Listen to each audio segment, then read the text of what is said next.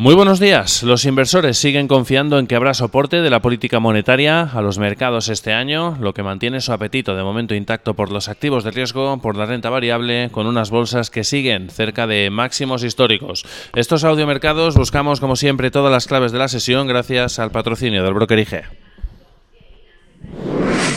Potencia sus inversiones con los nuevos Turbo 24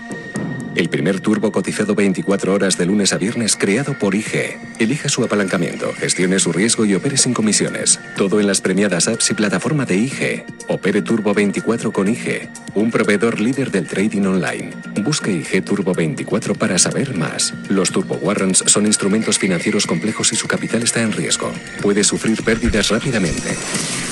El sentimiento continúa en modo riscón gracias a que los nuevos casos de coronavirus de las últimas horas es el menor desde el mes de enero, se relaja el avance de las infecciones, lo que genera confianza de nuevo en que se está consiguiendo contener esta pandemia y en que ha podido ya tocar pico para empezar a relajarse. Un dato que contrasta, sin embargo, con el aumento de los fallecidos, el mayor en los últimos dos días, con una cifra que supera ya los 1.100, pero que llega también en medio de mensajes desde el gobierno de que sigue desarrollando medicamentos mejorados que cada vez son más eficaces para tratamiento de pacientes con la enfermedad, calificada ya ayer como una amenaza global muy grave por parte de la Organización Mundial de la Salud. El temor de los inversores al impacto económico del coronavirus venía lastrando el sentimiento del mercado en las últimas semanas y se estaba convirtiendo en la nueva gran incertidumbre de fondo tras la relajación de las tensiones comerciales, pero parece volver a estar intacto después de que los bancos centrales hayan vuelto a enviar mensajes de que seguirán dando soporte y liquidez a las bolsas este año a pesar de que la mayor parte de bancos centrales se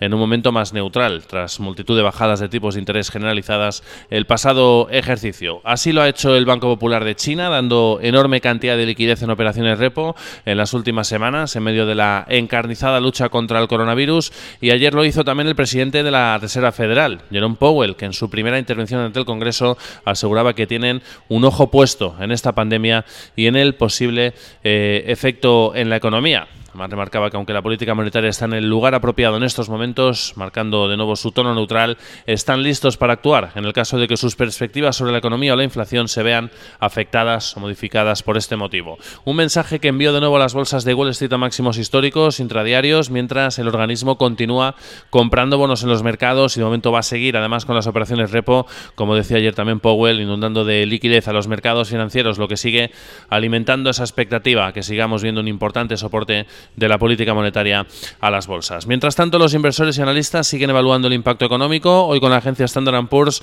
diciendo que puede el coronavirus recortar siete décimas de crecimiento económico en China este año hasta el 5%, con un pico o efecto que tocará su pico en el primer trimestre del año. Prevé que el rebote no llegue para la economía china hasta el tercer trimestre y dice que esto podría recortar tres décimas de crecimiento a la economía global en este ejercicio 2020. Hoy con el FMI además advirtiendo de que China está incrementando sus estímulos monetarios de forma fuerte ante la lucha contra el coronavirus, pero que debería estar más focalizado en las reformas que en esa medida para poder seguir mejorando y abriendo su economía.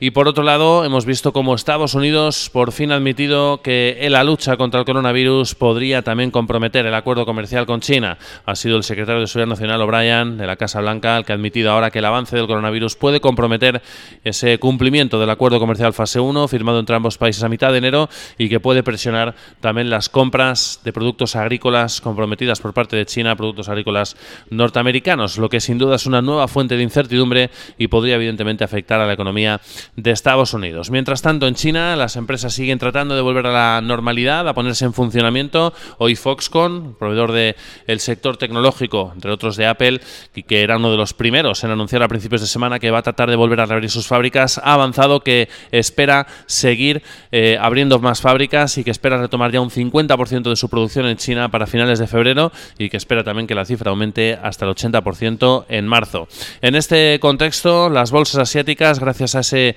a ese dato de que las cifras de los eh, nuevos casos de coronavirus eh, son los menores desde el mes de enero, prolongan las subidas. Estamos viendo avances también en Tokio al cierre de la jornada en su vuelta a las operaciones tras el festivo de ayer en Japón. El Topic Index ha cerrado con avances muy tímidos, casi plano. El Nikkei se ha notado un 0,74%. Subidas del 1% para el Hansen de Hong Kong, del 0,83% para el Shanghai Composite, 0,79 para el CSI 300, un 0,76 suma el Kospi surcoreano y medio punto porcentual arriba la bolsa de Australia. En el mercado de divisas, de momento, modo riscón, el dólar avanza una décima frente al yen, 109,87 unidades y destaca sobre todo el kiwi, que ha resurgido de sus cenizas gracias a que el Banco de la Reserva de Nueva Zelanda ha descartado por el momento seguir recortando los tipos de interés pese a que aún ve incertidumbre sobre la economía. Lo ha hecho después de dejarlos intactos, hoy en el mínimo histórico del 1%, tal y como esperaba el consenso del mercado. El kiwi, el dólar de Nueva Zelanda, sube un 0,86% en 0,6459 dólares por cada kiwi, después de que la institución haya puesto freno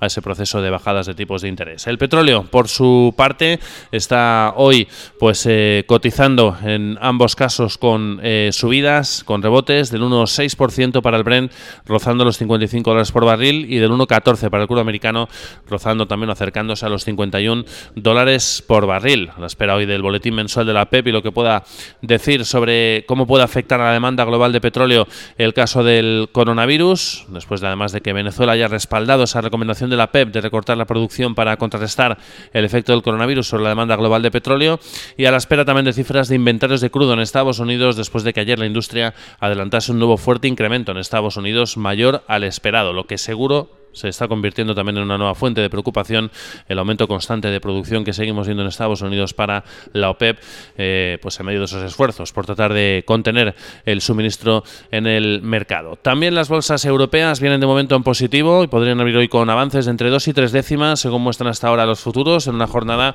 con pocas referencias macroeconómicas. Esperamos cifras de producción industrial en la zona euro, subasta de deuda en Alemania y también en Italia, y eso sí, nueva decisión de tipos de interés, en este caso por parte del Riksbank que el Banco Central de Suecia, que se espera mantenga intactos en el 0% tras salir en diciembre, tras eh, subir en diciembre, perdón, eh, los tipos de interés hasta ese nivel y salir, además de los eh, tipos negativos, tras más de cinco largos años. Esperamos esa decisión de tipos de interés por parte del Riksbank que se espera mantenga intactos en ese nivel del 0%. En el plano empresarial, más resultados. Heineken ha superado expectativas la cervecera holandesa en 2019 y ha subido el dividendo hasta unos 68 euros por acción desde los unos 67 anteriores. En el lado contrario, ABM Anro ha decepcionado con su beneficio neto 316 millones frente a 376 en el cuarto trimestre y ha bajado el dividendo a 1,28 desde los 1,34 euros por acción previos y resultados mixtos de la química Azconobel, que en este caso ha superado expectativas con su beneficio operativo, pero ha decepcionado con su cifra de ingresos. Otros apuntes, pues los sindicatos están anticipando a algunos medios un recorte, un posible recorte de empleos en España por parte de Airbus, el fabricante de aviones. 3.000 empleos es lo que dicen los sindicatos, según eh, han podido saber a nivel interno. Los sindicatos en este caso temen que el recorte que ultima la compañía la división Defense and Space afecte hasta 3.000 trabajadores, de los que buena parte se encuentran en España. Esta división, que cuenta con unos 40.000 trabajadores en todo el mundo, tiene en España la mayor fuerza laboral con apenas, con aproximadamente, perdón, unos 9.000 trabajadores. Y por otro lado, ACS va a construir la nueva fábrica de billetes por 78 millones de euros. Lo ha adjudicado el contrato su filial Dragados, contrato de Invisa, dependiente del Banco de España.